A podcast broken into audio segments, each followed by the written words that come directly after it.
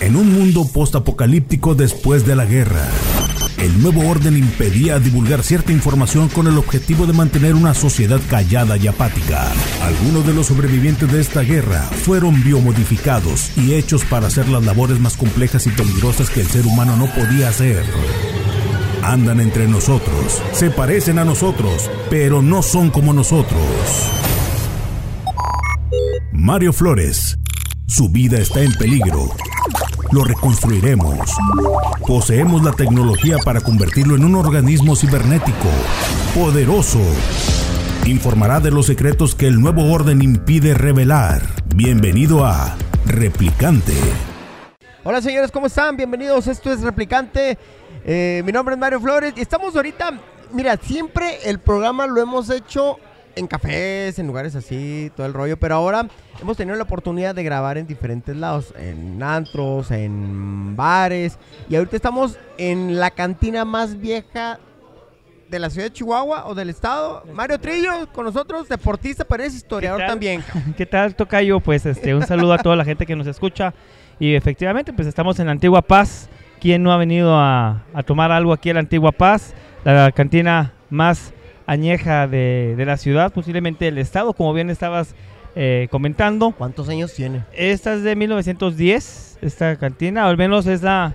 Eh, ahí está el documento, ¿no? Firmado por el presidente Felipe Calderón, donde el mismo presidente está ratificando los 100 años ya, bueno, ya más de 100 años de esta, de esta bella tradición chihuahuense, ¿no? Oye, es que la cosa es que vamos a platicar, bueno, yo te pedía de hablar de, del deporte, Tú has sido atleta, corredor, eh, marchista es la no, palabra. No, no, no, velocista. es velocista. Velocista. De qué 100, metros? 200 tuve la oportunidad de representar a Chihuahua y a México 13 años en los 100 y los 200 metros y miembro del equipo mexicano, ¿no? Oye, pero para lograr eso es una larga travesía en el sentido de que pues bueno, muchas veces o más bien la familia es la que aporta todo, ¿no? Es el pilar fundamental. Sin la familia, difícilmente un deportista puede sobre, llegar a sobresalir a niveles grandes. Estamos hablando de meramente México o también en otros países. Yo me atrevo a decir que en todos los países, yo digo que la familia es, es el, que sostiene un hogar, es la que forma un hogar y creo que y no solamente en el deporte, en todos los ámbitos, creo que la familia es la que va a, soportar las cargas económicas, los dolores, las tristezas, alegrías. y, en este caso, así es, alimentos, lo más básico. Creo que en el deporte no es la excepción. Claro, hay, hay actividades que van altas y bajas, pero hablando exclusivamente del deporte, creo que la familia es el, el pilar importante de cualquier deportista, incluso de los entrenadores mismos. Yo te quería preguntar en ese sentido mm, eh, sobre, ya ves que siempre resaltan mucho eh, las becas, los apoyos y de repente lo vemos muchas veces en la televisión y, y pues yo digo que a veces cuando están en el proceso no hay el apoyo suficiente, pero cuando están las medallas y el trofeo, pues ahí está, ¿no? Sí. Ya pusiste cara de que tengo poca razón. Ya con el, no sé. Con el agüita entre pecho y espalda. sí pasa. No, claro que eh, dinero siempre va a haber. O sea, todo el mundo dice, no hay dinero que alcance. No, sí lo hay. Sí hay dinero que alcanza y sí hay recursos. aquí la pregunta sería, ¿para qué no hay recurso? Hablas meramente para... Eh, Vamos a hablar del deporte. del puro deporte. O sea, cuando tú estabas y te vieron ¿Cómo, bueno, cuántos años tenías? Bueno, yo inicié en la, yo inicié a los, en la secundaria, a, los 13, casi 14 años inicio en, la, en el deporte y le pegué al clavo desde la primer, desde la primera competencia yo la voy a, ganar. Atletismo. Atletismo en 100 metros. De fútbol, No, yo no sé jugar a, la pelota, nada. nunca jugué fútbol, nunca jugué básquetbol y nunca jugué ni a los trompos. Entonces, Pero eras este, bueno para correr. Eh, sí, eh, le pegué el clavo a la primera y de ahí pues en los intramuros de la secundaria.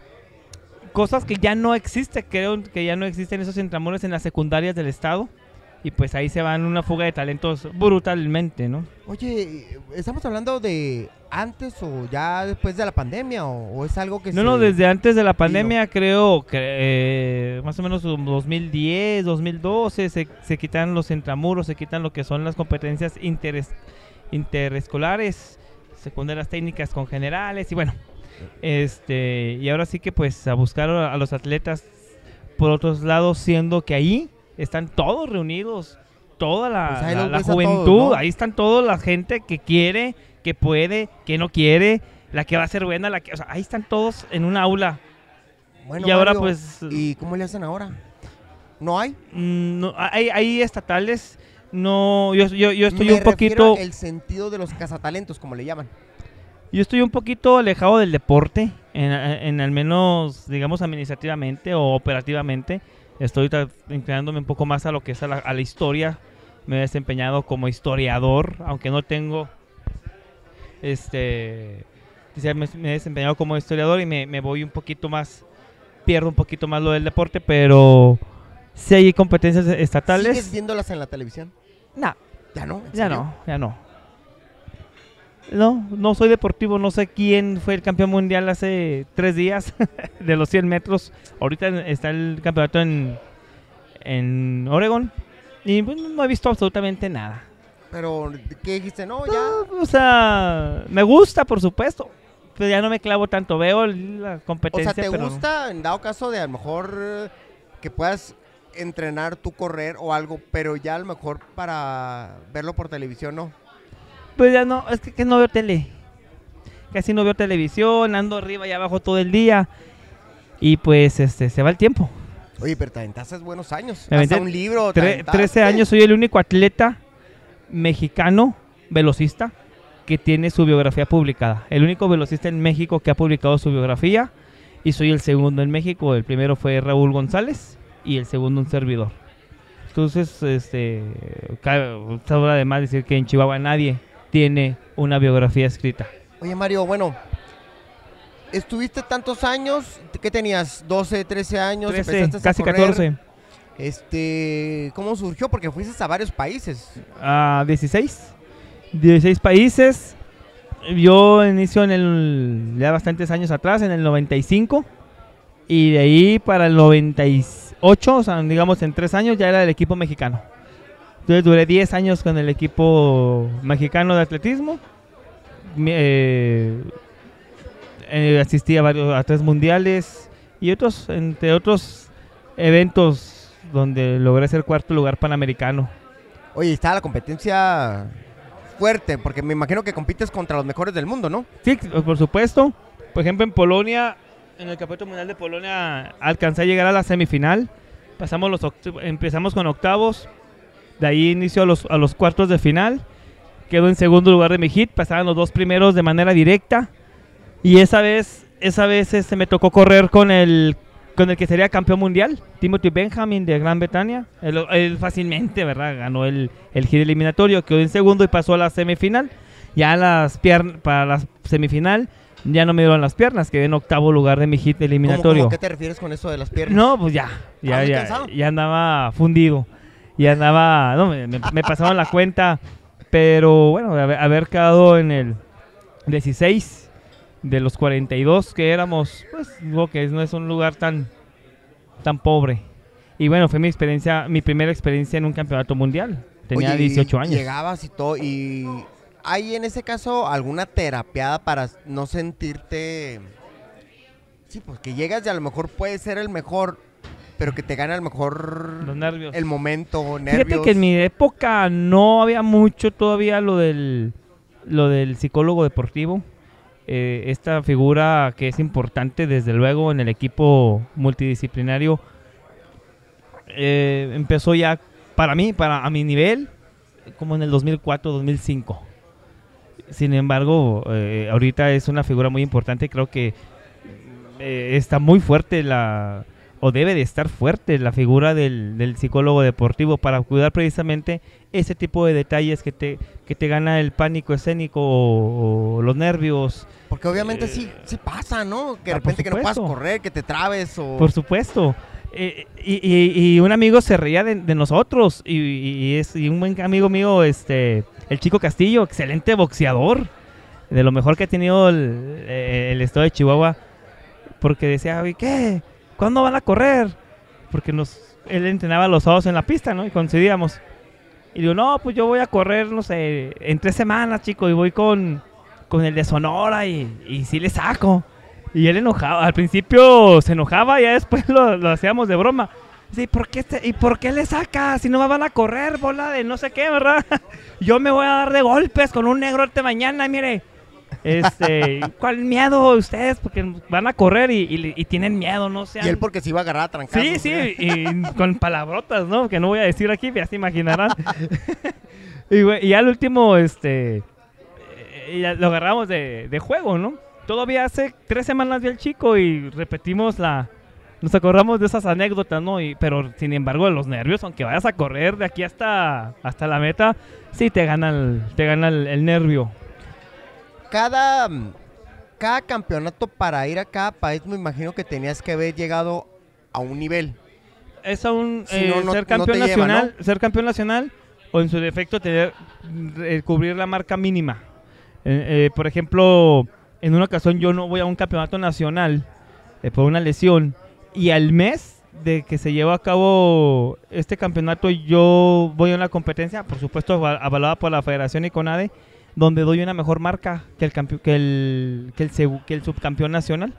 Entonces, el que califica, pues fui yo, a, a pesar de no haber ido al, al, al nacional. Entonces, es por marca, vas clasificando por marcas. El apoyo, Mario.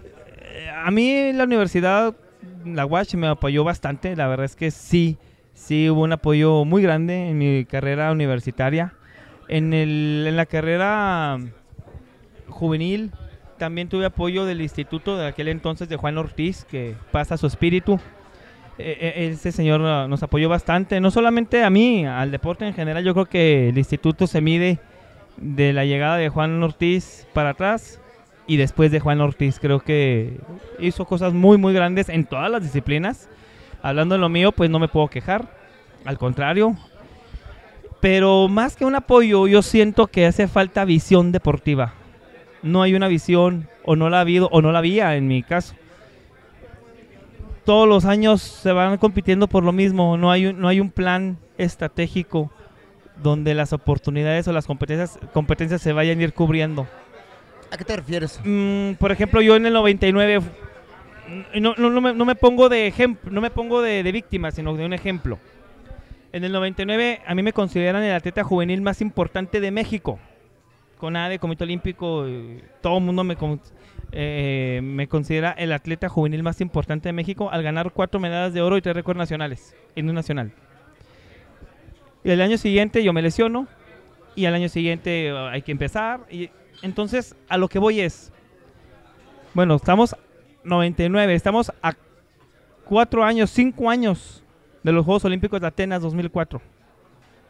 Vamos a agarrar a este muchacho que es el mejor de México, que nosotros mismos lo hemos nombrado y vamos a impulsarlo para que llegue a los Juegos Olímpicos. Yo no fui olímpico, le digo, este, sin traumas y sin ¿Qué sucedió? Ah, mi- mis tiempos para cuando eh, mis tiempos fueron muy pobres para pelear un boleto a los Juegos Olímpicos y lo digo sin traumas. Eso estoy bien orgulloso de eso, de, de que no estoy frustrado, ¿no? De que, pero sí eh, a, a- a lo que pongo es mi ejemplo. Ok, ya, oye, con nosotros con ADE ya pusimos a este muchachito como el mejor atleta de México. Vamos a llevarlo de la mano a Juegos Olímpicos o a, un- a- a sacar un, un apartarlo y vamos a llevarlo a otro lado. A que pueda desarrollar más sus- Pero no pasó. no pasó. Y sigue sin pasar. Es raro. Y yo me atrevo a decir que el- el- los logros que han tenido los velocistas mexicanos, el deporte, no es, no es- no representa el avance del deporte en México. O sea, eso Es lo hacen por su, por su persona, por su familia, por sus entrenadores, que son una base fundamental del entrenador, que hasta ahorita no se ha visto la figura del entrenador en la ley, en la ley del trabajo. Entonces el entrenador cómo? no tiene a ninguna seguridad. ¿Ah, sí? No tiene ninguna, o sea, si Entonces, tú, ¿cómo, cómo, cómo, cómo lo catalogan o cómo es? o sea, no reciben sueldo, reciben becas. Entonces, si tu, alumno no, no, califica, ah, no, pues te voy a quitar la beca porque no calificó tu alumno, sí, pero los institutos o las este, son muy difíciles. No ganaste, Mario, bueno, pues, adiós becas. Pero hay un trasfondo de todo. No hay un análisis de realmente mereces que te quitemos la beca o mereces que, la, la continuemos. O qué pasó. O sea, eso es lo que voy. El, pues la, la visión a futuro, la visión del deportista no hay. O sea, la visión, digamos, operativa. Oye, pero esa situación Y- que platicas no, el- el del entrenador, el- está muy canijo. El entrenador es la pieza clave del deportista. Pues Un atleta sin ¿no? entrenador no va a ser atleta nunca. Y podrá sobresalir, pero tú sabes que el entrenador es quien hace el atleta. Los atletas no nacen, se hacen. Y hay casos donde hay muchachos desde la primaria que no, gan- que no ganaban o, o van batallando y de repente, gracias al entrenador, claro, a, a las... Y ellos no reciben sueldo, reciben beca. O sea, la figura del entrenador no está en la ley federal, en la, en la ley estatal o federal del trabajo. Entonces Oye, no hay pues- una, o sea, puedes durar 70 años trabajando de entrenador y el día que digas ya me voy a retirar, pues muchas gracias por participar y hacer campeones. Oye, pues por ¿Ya? eso se van a diferentes ciudades, países. y claro, hay que buscar. O sea, está. Y tienen familia, tienen esposa, hijos, una vida, ¿no? Que también hay pero- que ir cubriendo con lo más básico. Pero su vida laboral en este sentido está más pesada que el mismo atleta, casi, ¿no? Pues van a la par, ¿eh? van a la par. Oye, eh, ¿por qué no hay el apoyo que, que se debiera por parte de los organismos deportivos? O sea, ¿qué sucede? Tú dijiste ahorita, bueno, la familia es la pieza fundamental. La verdad, a veces nos han vendido la idea de que es los organismos. No es cierto, entonces. No, es que sí hay, Sí hay apoyo. apoyos. Sí, sí, hay apoyos. Sí hay. El, el atleta, el deporte y las mismas instituciones tienen que ir evolucionando conforme a los años, a las tecnologías y al, y al- y al mismo avance social. Sin embargo, a veces quieren inventar el, el- el- el hilo negro y, ah, y- y romper paradigmas que, repla- que no dan resultados. O sea, eh, hay cosas que no deben de cambiar. Y cuando hay ¿A qué resultados, te refieres lo con que- eso? haber eliminado todos los procesos educativos. De que lo- me refiero, en la secundaria estaban, en las primarias y secundarias estaban los atletas. Y ahí estaba toda la, todo el- la masa, toda la gente. Eso, esos eh, competencias interescolares ya no existen. Entonces, ¿cuántos talentos se te van? O sea, no hay, y, lo pongo en mi libro, no hay un, un programa de visión deportiva real. O sea, existen. Lo que pasa es que no, no hay un trasfondo, no van más allá. Hay escuelas de iniciación deportiva que son muy buenas, pero ¿qué estás buscando con esas escuelas de iniciación deportiva? Simplemente sacar al muchachito de las, de las calles y meterlo al deporte, a que conozca el deporte, o realmente estás forjando ba- eh, fuerzas básicas del deporte. Yo, yo, yo lo vería de esa manera. O sea, como son unas fuerzas básicas. Ahorita está oracionaba Andrés Olivas en marcha, Julio Salazar. Y, y bueno, por mencionar algunos deportistas, que estos es- son los que yo conozco, que siguen vigentes. Eh, ¿Se van ellos? ¿Quién queda? No, pues no sé. Bueno, ahí puede ser. Escuela de marcha.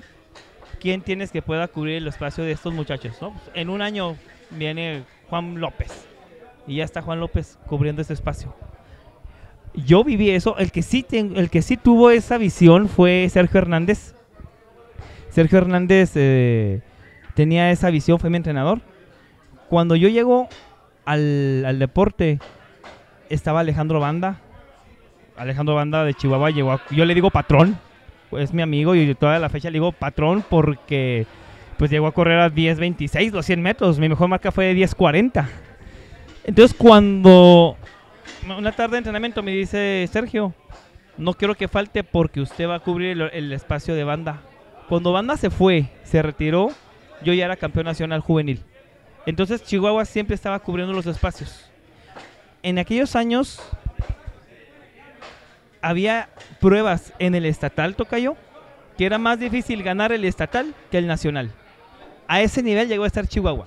Y te puedo decir, los 200 metros. A ese nivel que había más nivel, Sí. es lo que... Así es, los 200 metros. Salto de longitud, garrocha y los 400 metros.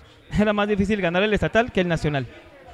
Al revés, el Sí, que por ejemplo, en, Ah, oh, oh, en. Garro- en garrocha, En Garrocha. los, los garrochistas de Juárez, Sí. eh, el que quedaba en tercer lugar aquí en el estatal, ya no iba al, al nacional. Pero con la marca que lograba en el estatal, quedaba en medalla de plata en el nacional. Entonces ganar un estatal en Chihuahua llegó a ser realmente una tarea titánica en algunas pruebas. Los 400 metros, me acuerdo que estaba Horacio, este, el Pelón Chávez, eh, Are- eh, Luis Arenas, Lázaro Ramos, eh, Moy, no me acuerdo el nombre del apellido de Moy, un chavo de Alicia, se corría muy bien, estaba yo. Y era... Entonces había una Chíngale, ¿no? O sea, generación... chíngale a- a- porque y los, el que ganaba el 400 aquí el, era ya medallas seguras. Chihuahua te- y siempre va a haber medallas seguras, pero en aquel entonces éramos Bien poquitos. Sí, la verdad es que Chihuahua llegó a, ser- a tener hasta 23 medallas de oro en atletismo. Este año ganó en 4. Yo ganaba 4 en una nacional. Ahora toda la selección de Chihuahua ganó 4. ¿Quieres decir, hijos, que me, me, me, me quedó pues, impactado de que, pues bueno, se llega a tener logros y poco a poquito, en lugar de, de ir aumentando, pues va disminuyendo. Bueno, hay épocas que siempre va a haber, va haber, a haber hoyos, ¿no? Oye, porque todo el mundo le echa la culpa. No, es que pasó la pandemia. Y que pasó esto, pero estamos hablando que esto ya sucedía antes, muchísimo antes de la Hay, pandemia. hay etapas, hay, hay camadas donde, eh, como todo, ¿no? Hay cosas buenas y de repente salen 10 chavalos y, y son buenos. son- hay, hay- hay- hay etapas. A ver, a ver, Mario. Pero, bueno, dime. Empeza- eh, eh, eh, cuando empezaron ustedes, los, los, todos los que mencionaste, fue una casa de talentos. Yo creo que sí. Estaba Cosme Rodríguez, que hacía la misma función de Sergio aquí en, aquí en Chihuahua. Él, él en Juárez, Sergio aquí en Chihuahua, de estar visionando quién iba a cubrir el espacio de los grandes atletas que Antes ya estaban. de, antes de que... 90, estoy hablando del 96, 96. Yo en el 98 gané cuatro medallas de oro en el- la Olimpiada Nacional. Que lo voy a decir, soy el único atleta en la historia de Chihuahua que ganó cuatro medallas de oro. Y en, y en todo México fuimos siete solamente los que ganamos cuatro medallas de oro. Yo soy el, eh, de Chihuahua, soy el único. Entonces, cuando en el 98, el patrón, este Alejandro Banda, ya andaba, eh, andaba muy bien, pero se va a retirar por cuestiones personales. Y ese año, cuando él se va, yo llego. No, no, no corro sus marcas, definitivamente nunca las corrí. De hecho, no le pegué ni a su récord. Él tenía el récord juvenil de 10.56 y yo corro, no, 10.54 y yo corro en mi categoría juvenil 10.59. O sea, me quedé a poquito del récord nacional, pero ya estaba Chihuahua cubriendo espacios. Lo mismo pasó con, las gorra- con Garrocha, con salto de longitud con Abel Orozco. La caminata no se diga. Estaba Rubén Aricado, que ahorita es entrenador. Miguel Ángel Rodríguez, que también es entrenador. eh, un- el último olímpico. Cuando se van ellos, está, llega Horacio. Oye, Se va Horacio y llega Julio oh, Julio Salazar, y llega Andrés Olivas. O sea, hay una línea que no se ha, que no se ha roto todavía, eh, al menos en la caminata. Chihuahua siempre ha tenido muy buenos representantes de caminata. Pero en las otras pruebas, ah, pues ha habido algo- ahí algunos... oye, La garrocha, la garrocha en Chihuahua ya no se mueve. Ya no no, ya no se mueve. Oye, es que son deportes que también son complejos. Eh, estamos acostumbrados a ver siempre pues, el béisbol, el fútbol, el atletismo. ¿Cómo surge este de, de, de, de- de que te enamores de, ese- de- de ese- de esas disciplinas? Es que la- el atletismo suele ser quizá aburrido para mucho, para el espectador, pero también es apasionante. Eh, No, no, cuando Por estás en las ejemplo- Olimpiadas acá, Ah, no, o sea, el, el atleti- el atletismo es el, Que es son unos el- segundos, ¿no? es Siete, el, es ocho segundos. deporte emblemático de los Juegos Olímpicos. O sea, los 100 metros, o sea, el atletismo en sí. ¿Sí es lo que esperamos? Fíjate que uno de los mejores nacionales de primera categoría se llevó a cabo en, en esta ciudad de Chihuahua en el 2005. De todos los, de todas las estrellas de, de México en el, en- en el deporte, solamente faltó Ana Guevara. Fue la única que faltó para eliminarse a los Juegos a lo- al Mundial de Helsinki y a otros eventos más. Espérame, ¿cómo? ¿Ana Guevara fue qué? O sea, aquí el nacional que, que estuvo en Chihuahua en el 2005, Sí. vini- corrimos o participamos O sea, todas Ana las Guevara iba a estrellas. competir por Chihuahua. No, no, no, no. O sea, faltaría. O sea, ella, ella no oh. vino a competir. Eh, creo que andaba en Europa, creo, no sé.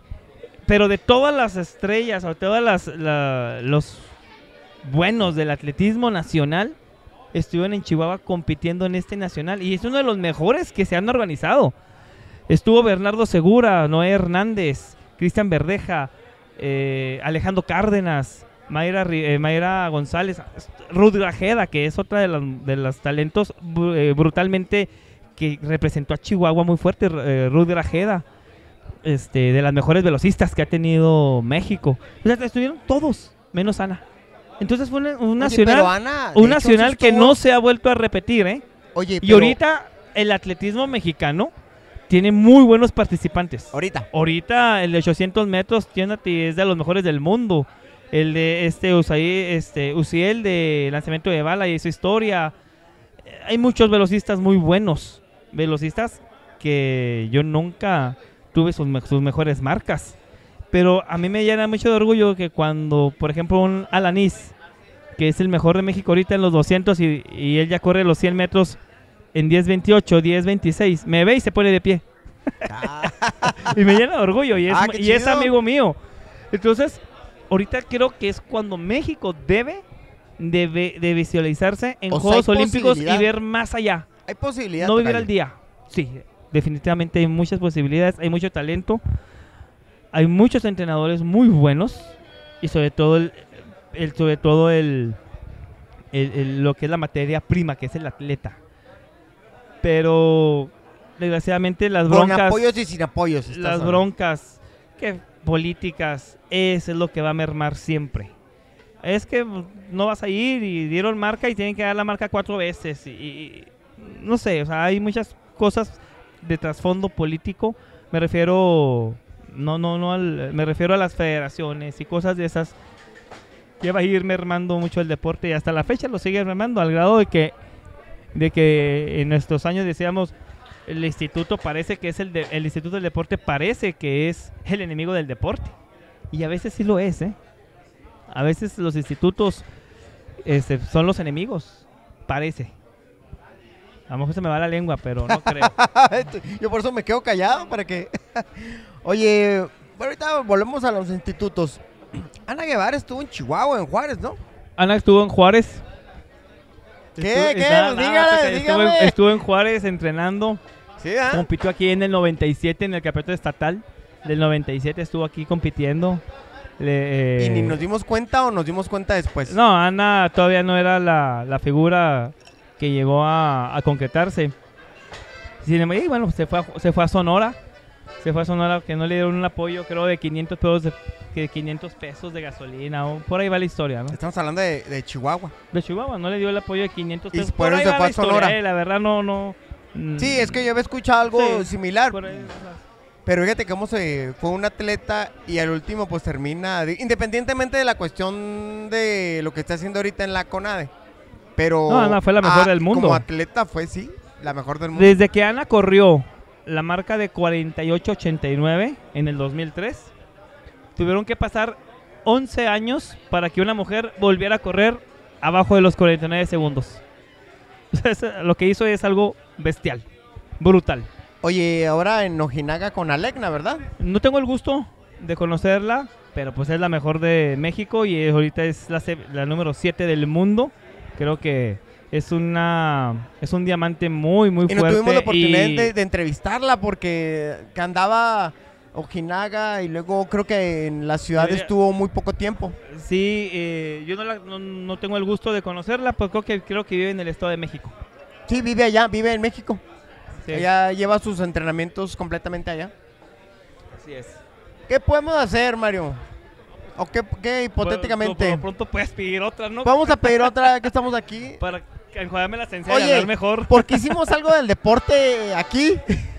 ¿verdad? pues que En lugar de haberlo hecho en un parque, en, una, en un no, no. polideportivo. Ojo, el deporte no está peleado con la vida social.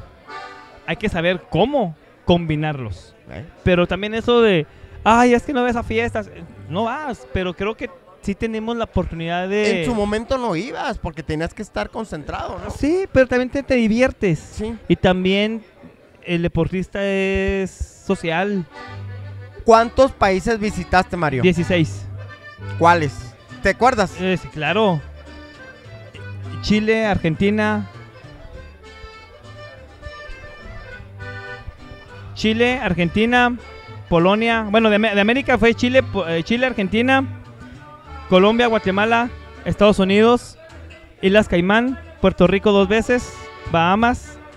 A la Del otro, del otro lado del charco, Inglaterra, Francia, Polonia y Turquía.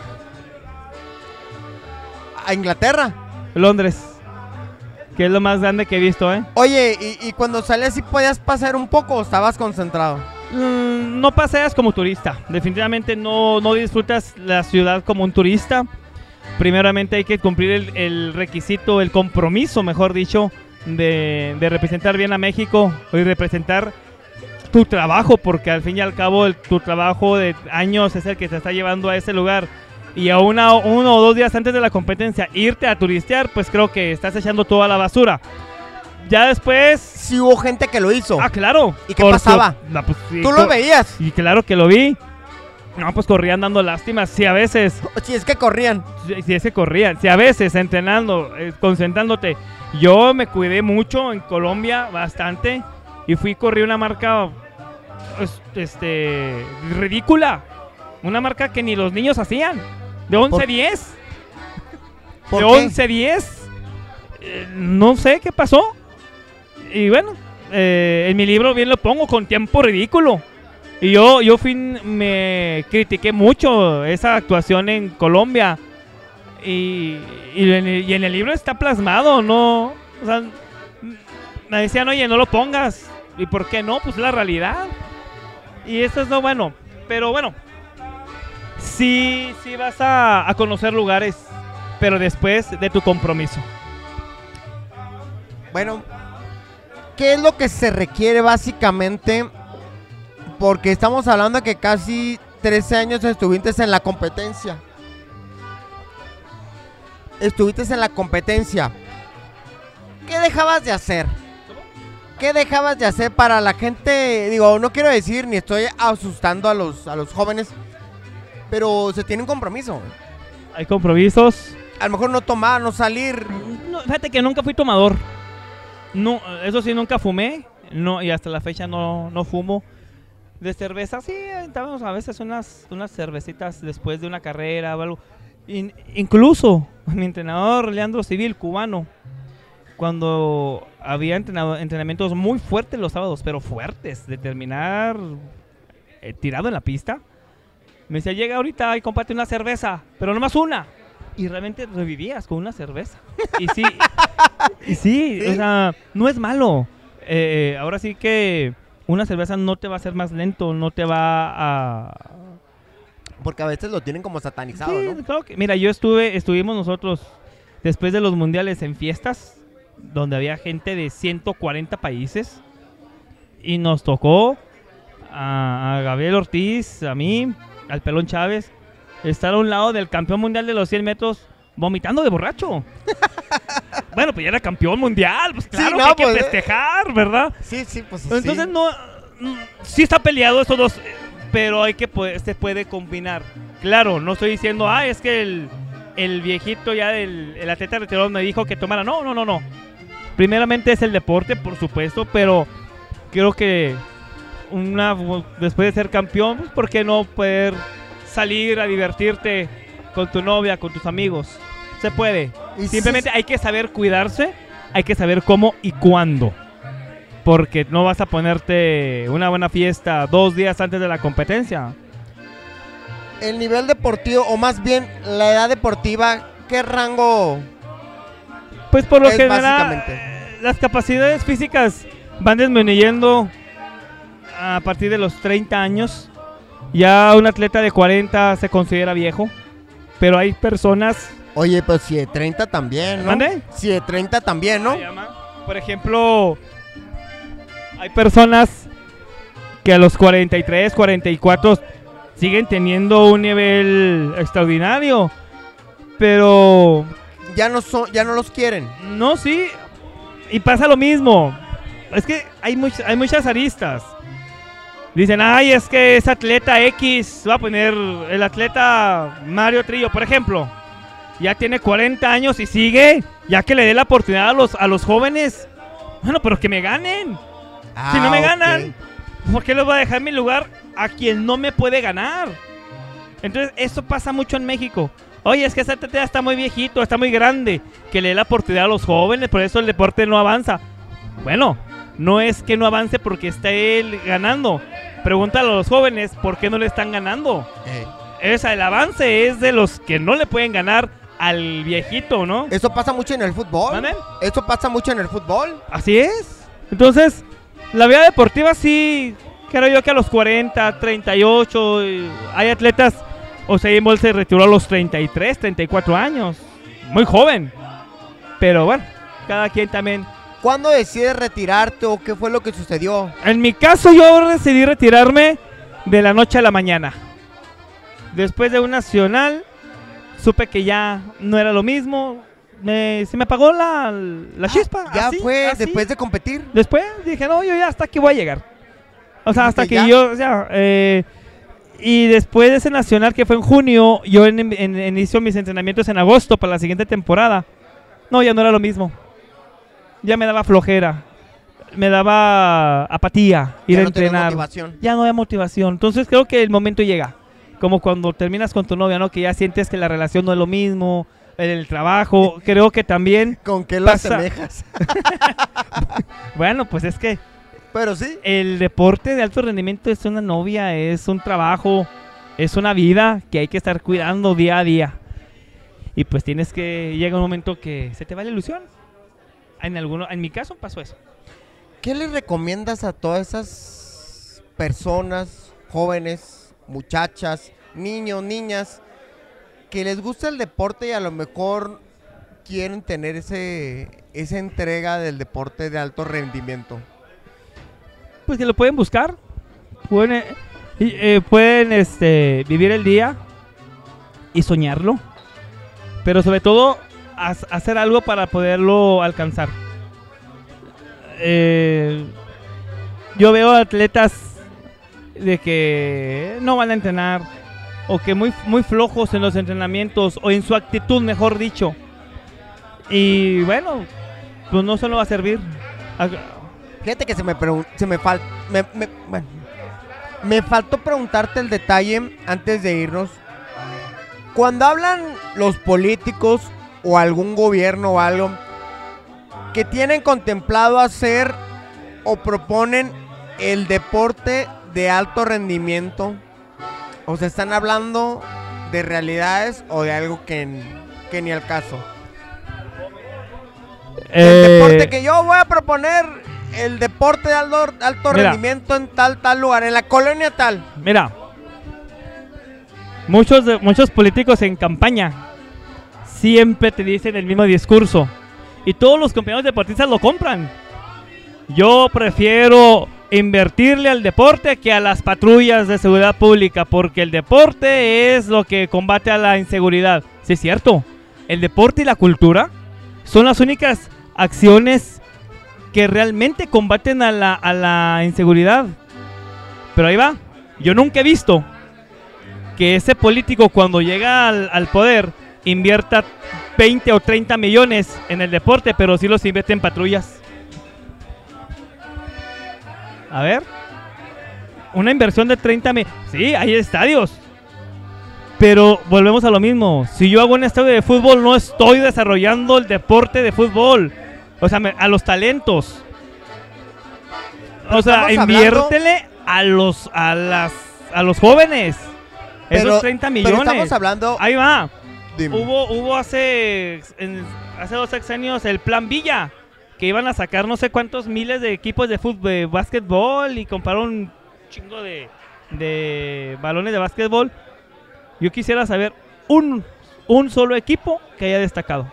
Y de un solo equipo, un solo talento. Esos son garbanzos, o sea, no hay visión. Es nomás Pero para la estamos foto. hablando, Mario, de un deporte social, pero de alto rendimiento. Ah, Estamos sí. hablando de cosas mayores, Sí, ¿no? Le inviertes a un estadio, le inviertes a una pista, le inviertes a la Pero alberca, sí, está a bien. Uno. A uno, ¿Cuánto está bien. cuesta uno? Dice, allá- Pero no estás desarrollando el deporte. O sea, yo si voy a desarro- a desarrollar el atletismo con 30 millones de pesos. Una cifra que estoy poniendo. Tú me Yo solo invierto a los jóvenes y a ver si no salen dos o tres campeones grandes. Tú me comentabas, no sé si lo puedas eh, ahorita eh, resaltar, de que hay entrenadores que dicen, yo requiero tanto dinero y yo Sí. les traigo medallas. Con dos millones. Hay, entrenadores casos. Que dicen, hay casos de yo con dos millones traigo una medalla olímpica. Y lo, re- y lo ¿Para una sola persona o un deportista o para uno. Y, y- y los resultados dos millones? lo- y los resultados este más o menos, ¿no? Y una platiquita que tuvimos alguna vez. Eh, los resultados los ha dado. Claro que la gente dice, ay, ¿para qué quiero dos millones? Pero estamos hablando no solo de los alimentos, el psicólogo eh, deportivo, Medicamentos. concentraciones en diferentes en países. países.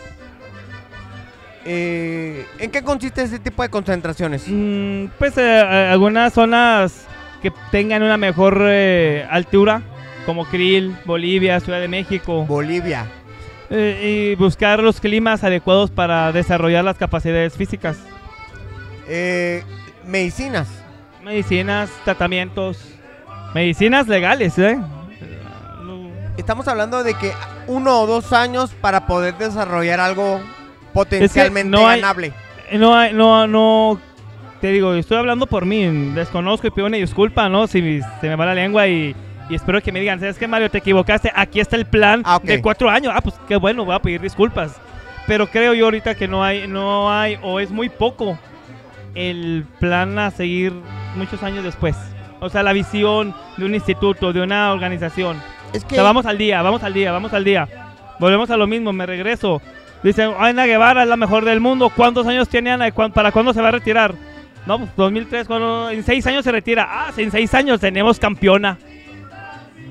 Yo hubiera dicho, bueno, en seis años tengo que tener alguien que El- ocupe el lugar de Ana Guevara. A lo mejor no va a ser la campeona, pero mínimo que califica una semifinal de un mundial. Que llegue a la semifinal de los Juegos Olímpicos. Que se vea una presencia de alguien más de México en la prueba de la campeona Ana Guevara. O sea, tengo seis años para lograrlo. Pensando en esa fecha, pensando en ese tiempo. Pero no, a- a- aquí fue al revés. Ah, Ana se retira en seis años. Bueno, pues en seis años ya tenemos este piensan que persona van para a... la foto y justificar. Sí. Y eso es lo que debemos ir o sea, tener la escuela, ¿no? La escuela de iniciación. Por ejemplo, eh, hace dos administraciones pasadas municipales trajeron creo que al, a un boxeador, a, a Margarito, y, y no sé, y ahí dijo ahí el presidente, es que este evento es para promover el deporte en los niños. Eso no es cierto, es una mentira. Si tú, si fueras así, o sea, tú dirías, bueno, presidente municipal, ya vino Margarito, creo que fue en el 2014, 2015. Ya vino Margarito hace un mes. Dígame cuántos niños están en las escuelas de iniciación porque vean al, al Margarito al boxear y quieren ser como él. Pues eso no existe. O sea, ese tipo de deportes no es, ese tipo de eventos no es para desarrollar el deporte en los niños ni en los jóvenes. ¿Quieres desarrollar? Torneo de barrios. ¿Quieres desarrollar el deporte? Haz competencias de atletismo en las colonias. Y no solamente hazlas, ve más allá. Oye, ese es bueno, jálalo. Y vamos haciendo una selección. talentos. a- a- gasta talentos. Y, y todos los años pasa lo mismo. Eh, administración que inicia, vamos a hacer una gira por todo el estado. No, sí está bien, pero no hay seguimiento, volvemos a lo mismo. Lo hacemos, no hay seguimiento. Separan los proyectos, no sé por qué. Hace la- el sexenio pasado, allá anduvieron por todo el estado y descubrieron a un chavo de Ojinaga que medía 4 metros o no sé qué. Y a este es el nuevo futuro, el nuevo Eduardo Nájera. ¿Dónde? ¿Dónde está? No hay, o sea, no hay. O sea, creo que le falta la pasión. O sea, el, el entrega. Y estamos hablando, porque habla, estás hablando de atletismo, hablaste de boxeo y de No, no, básquetbol, no, no, no, solamente fue, de uno, Fue, ¿verdad? fue un comentario. Por eso de, de que hacen un evento en la plaza de boxeo donde vienen grandes campeones. Y dice el político, es que es para desarrollar el deporte de los niños. No es cierto. Ese es deporte espectáculo. ¿Quieres desarrollar deporte de los niños? Haz torneos con los niños. Motívalos a que practiquen. O sea, no porque venga un Margarito Juan de las Cabras, mm, va a los niños a motivarse. O sea, tienes que enseñarle el deporte, tienes que este, llevarles el deporte que toquen el deporte, aunque, o sea, que lo, que lo vivan. El deporte y la cultura se trabaja exactamente igual. Y el deporte y la cultura sufren por lo mismo. Porque no hay apoyos, porque no hay pasión, porque no hay seguimientos. O sea, para tú presentar, a mí me dijeron que mi libro no podía presentarlo en la feria del libro, aquí en Chihuahua. ¿Por qué? Es lo que yo quiero saber todavía. Porque era deporte, me dijo el- el- la persona de, de- de aquellos años. Y le digo, oye, pero aquí está mi libro, yo soy... de-". No, es que no se puede. Mi- es que no se puede, a mí me dijo, no se puede eh, presentar libros independientes. Para eso yo tuve la oportunidad de presentar mi libro en la Feria Internacional de Monterrey. Y tengo, lo tengo por escrito. Le dije, bueno, le digo, al, le digo al chavo, bueno, está bien, pues muchas gracias. No me quedo con las ganas. Mira, y le enseñó mi constancia de la Feria de Monterrey, del, del- del libro de Monterrey. Cuando la ve, se queda y luego me dice, eh, no, pero déjame ver qué puedo hacer. Le dije, no, así déjalo. Nomás quiero que me digas, ¿por qué ahorita que viste esto, sí puedes hacer algo para presentar mi libro y antes no? O sea, ¿por qué ahora sí y antes no? Y eso lo pasa con el deporte y la cultura, sufrimos igual.